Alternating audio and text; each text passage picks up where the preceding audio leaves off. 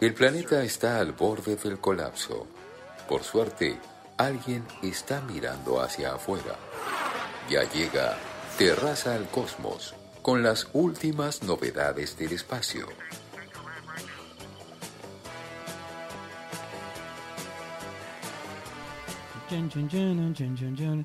Franco Meconi, damas y caballeros, siendo las 29, las 21.36 en la ciudad de Buenos Aires. Eh, con tu nueva cortina, ¿te gusta? Eh, sí, la verdad que sí, estoy encantado. Siempre que lo escucho al señor Ricardo Álvarez Ah, me, me- claro. me llena de goce el corazón. Bueno, le vamos Sí, a pedir que te mande voz. mensajitos. Ah, me gustaría eso, ¿no? Como para empezar la semana ahí, bien, Claro. bien arriba. Con un mensajito de Álvarez. Para Una- despertador. Una tandita de saludos de Ricardo Álvarez. Bueno, ¿cómo estás, Frankie? Hace mucho que no, no te veíamos. Eh, sí, la verdad que sí, los extrañé. Cinco semanas. me Cinco parece, semanas en ¿eh? Globo, sí. Acá recuperándome un poquito del COVID, pido disculpas por la voz nasal. Ah, pensé que por el COVID ibas a pedir disculpas. No, bueno, eso tampoco me voy a hacer Se cargo pone yo de- una la pandemia, voz ¿no? más que nasal, me Mm. parece.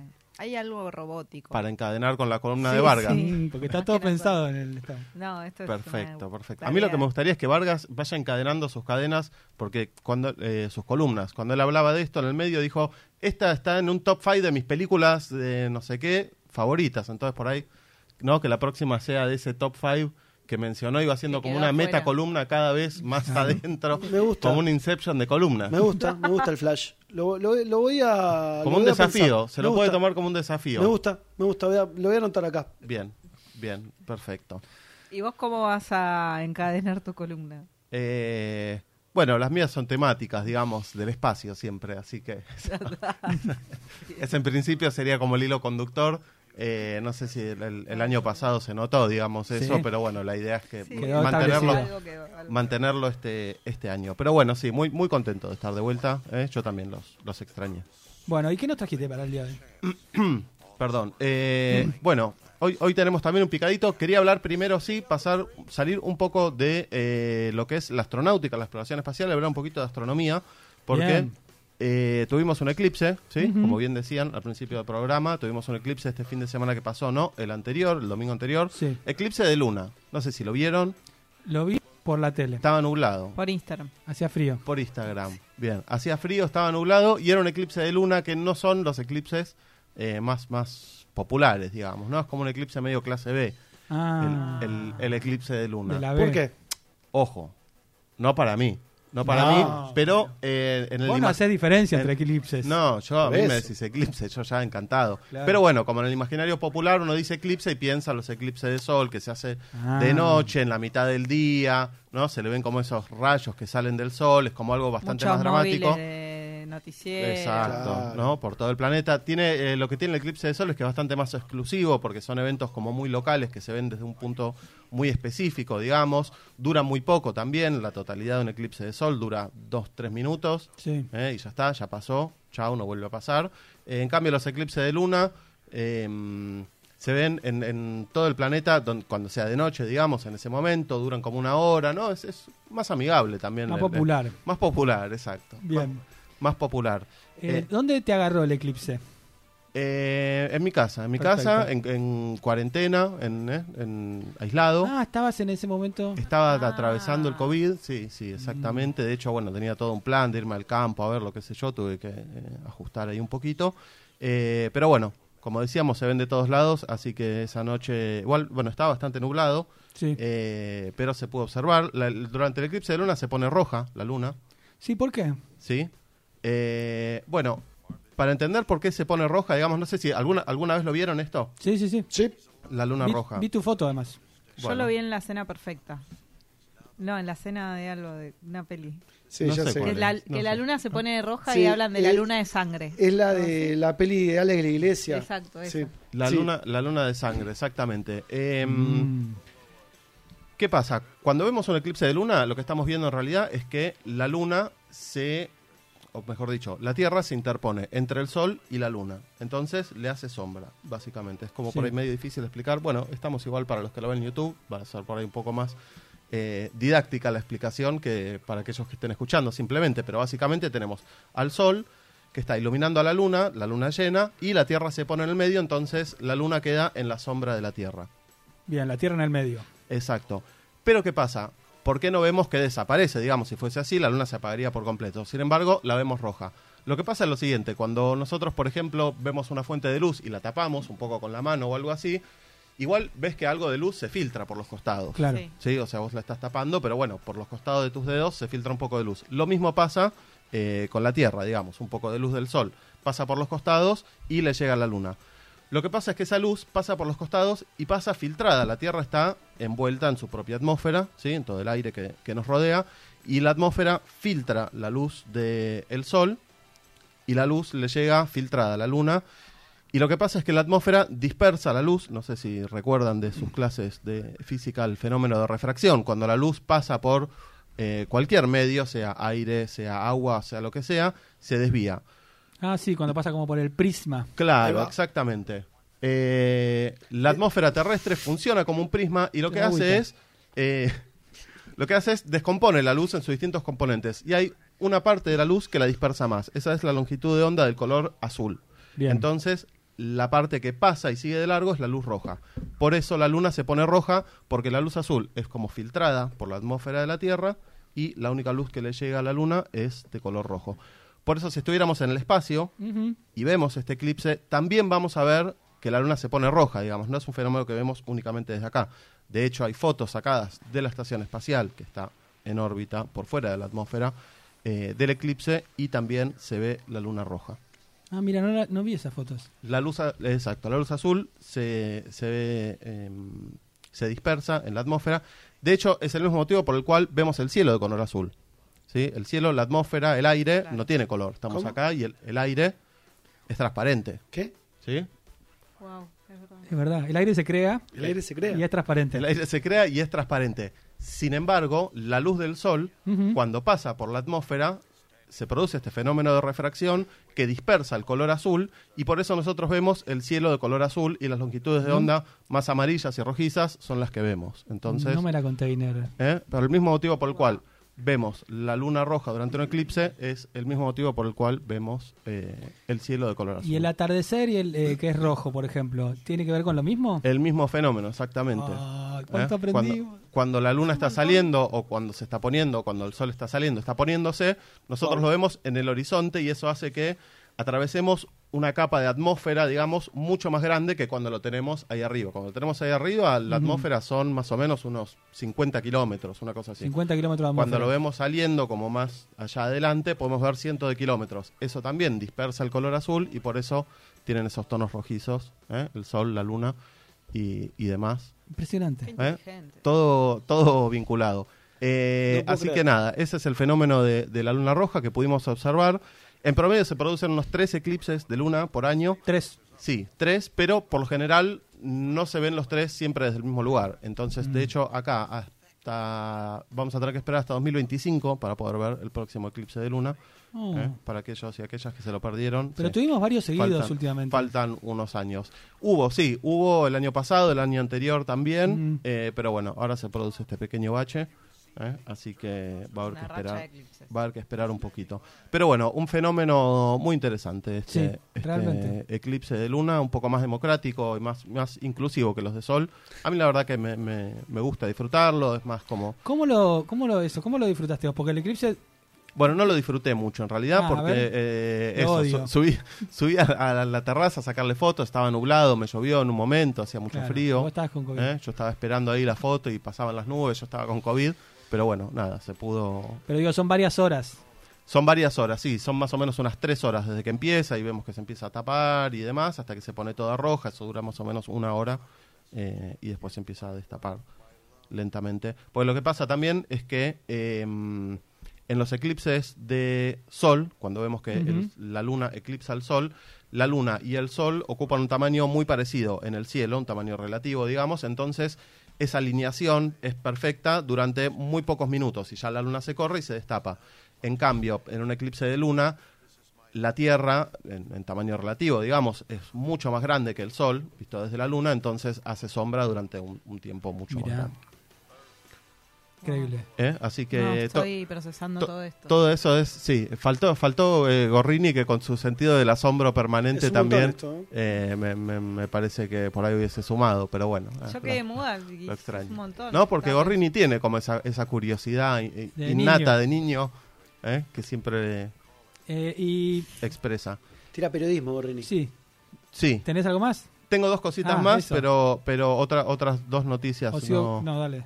¿Qué? Sí, sí, No, no, no, preguntá. No, no, No, no. Sin preguntar- miedo, sin miedo, Duaca. Sí, Parece que le estás echando. No, ¿Qué al contrario, si puedo seguir con el eclipse. Tenés que Sí, levantarte sí, y irte. cómo no. Ah, ¿Produce algún tipo de, de- de diferencia a nivel climático, eh, de las mareas, de la conducta de los animales? ¿Qué, qué- Eh, no, no. No digo astrología, no digo que- No, que- no, hasta donde se sabe, no. no eh, los- los como un movimiento normal de la luna, no, no cambia nada de eso. Exacto, sí. Sí, Ah, es, de hecho es como la luna llena. Lo, que pasa es, llena. lo que pasa es que la órbita de la Tierra y de la Luna no están perfectamente alineadas, sino que están como un poquito eh, en ángulo. Por eso no tenemos un eclipse de luna cada vez que hay luna llena, digamos, si estuviera en, la mi- en el mismo plano el Sol, la Tierra, la Luna, cada vez que la Luna está por detrás de la Tierra se produciría un eclipse. Como esa órbita está un poquito inclinada, no siempre, digamos, se, se produce el eclipse, solo cuando pasa justo a esa altura. Fantástico, entendí. Pero no, en principio no, no, no es un fenómeno que altere demasiado las, las cosas. Duaca, la Sí. persona que te dijo que estaba mal por el eclipse te chamulló. ¿Me mal. chamulló? Mal, te destrozó la Estaba moral. buscando una excusa. Estaba Estaba, buscando una excusa. estaba buscando una excusa. ¿eh? ¿Viste? Siempre me pasa. Es a lo general. Bueno, adelante. Eh, bien, para ir terminando, dos noticias nada más. Ayer eh, nuestra empresa estatal de telecomunicaciones, ARSAT, cumplió 16 años.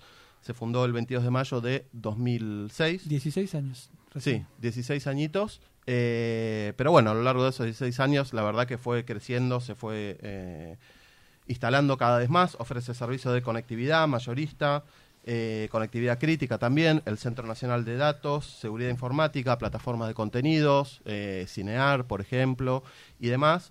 Tiene dos satélites en órbita, en órbita geoestacionaria, dos satélites de fabricación propia también, que es, eh, por ahí otro día podemos hablar un poco más de eso, pero la verdad que es una tecnología muy compleja la que se requiere para poner satélites eh, en órbita geoestacionaria, que no son como los satélites que están dando vueltas alrededor de la Tierra, esos Eh, de comunicaciones. Claro, la mayoría de los satélites de telecomunicaciones están dando vueltas, eh, están orbitando la Tierra en un rango de entre los 200 y 400, 500, 600 kilómetros de altura.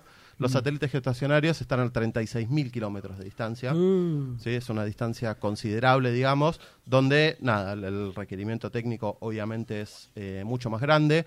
La órbita gestacionaria también es eh, un lugar, digamos, en el espacio que tiene como capacidad limitada, digamos, no es como en la órbita baja que hay cientos de satélites, miles de satélites, el que quiera puede lanzar un satélite, está en órbita de la Tierra, está todo bien, en órbita gestacionaria hay lugares asignados, digamos, eh, a los distintos países que si no se ocupan también se pierde la posibilidad de ocuparlos Claro. y bueno, eso tiene como un montón de, de consecuencias, así que es como algo realmente importante tener satélites ahí, eh, así que nada. ¿Y van a hacer otro? Eh, se Sí. está, se está, está, se está. Eh, se está construyendo la, la segunda generación de satélites eh, gestacionarios de telecomunicaciones. Sí. Está. El, El SG-1. El SG-1, que iba a ser el ARSAT 3, pero como tiene nueva tecnología, tiene este nombre. Segunda generación 1. ¿eh? Ahí está. Eh, sí, SG, no LSG. el SG-1. Ah, Exactamente. SG1. perfecto. Eh, así que nada, hay un, un saludo a la gente de ARSAT. Algún día haremos una, una columna de Sí. ARSAT para hablar un poquito de su historia y demás, que es... Quiero hablar de eso y de los cohetes. Sí. Te, estoy, te voy a pedir que- Un top 5 de cohetes argentinos. No, quiero decir cohetes co- argentinos. cohetes. En Bien. una época estaban haciendo un cohete. Sí, sí, sí. Bueno, se, se- todavía se están, digamos, desarrollando tecnologías y demás. Eh, pero bueno, son, son procesos que llevan mucho tiempo también y de- los cambios de gestión siempre son complicados Mm. para ese tipo de proyectos. Eh, pero sí, sí, se han fabricado también cohetes argentinos. Ha habido astronautas argentinos también. Sí. Epa. ¿eh? Podemos hablar de eso. Hemos hablado aquí alguna vez. Eh, así que, pero sí, sí, perfecto. Y la historia de, de ARSAT, que también es bastante interesante. Y por último, ¿sí? Dale. Sí, no, que otra no, pregunta. te estoy a- Ah, perdón. Por último y no menos importante, Estás, estás actuando de manera confusa. No ¿Estoy actuando sabemos yo mal? si, si Sí, querés sí, que se estás quede o se vaya. Por, No. por último, ya me voy, ya me Quiero voy. Dos quede. minutos más. Eh, no, por último, una, una noticia más de actualidad, un nuevo hito en la historia de la Estación Espacial.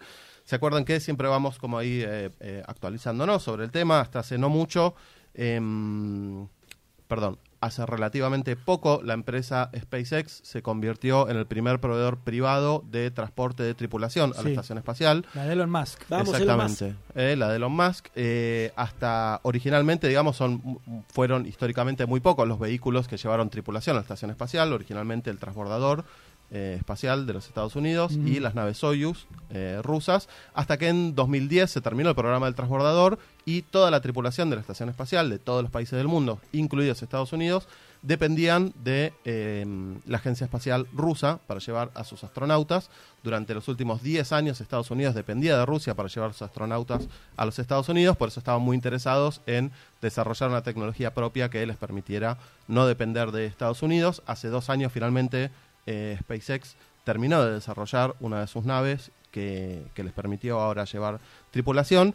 Y ahora hace poco finalmente, eh, hace dos días de hecho, terminó la misión, perdón, empezó la misión de eh, una nueva nave, la Starliner de Boeing, ¿sí? esta empresa que fabrica aviones, Aviones. el clásico Boeing. Starliner. Eh, la Starliner. La Starliner es una nave de Boeing que ahora finalmente también va a poder empezar a llevar tripulación a los Estados Unidos, que eh, no contentos, digamos, con tener ya un proveedor propio, eh, quería tener ahí un poquito más de opciones, ¿sí? para tener un poquito más de competencia, libre mercado y que nadie se haga el vivo con los precios. Entonces ahora ya tienen otro proveedor privado más eh, estadounidense para llevar ¿Y, tripulación y, a la y estos, espacial. estos naves son tipo cohete? Es decir, salen disparados para arriba o es como... eh, como el transbordador espacial, espera, yo voy a llegar. Tiene, que Sí. tenía forma de avión, ¿te acordás? Sí, sí, que sí. iba pegado a un cohete cuando salía, pero después aterrizaba como un avioncito. Exacto, no, estos son cápsulas, como la del Apolo, como, Como la, la de la café. película. Apolo 13, claro, como la del café, exactamente.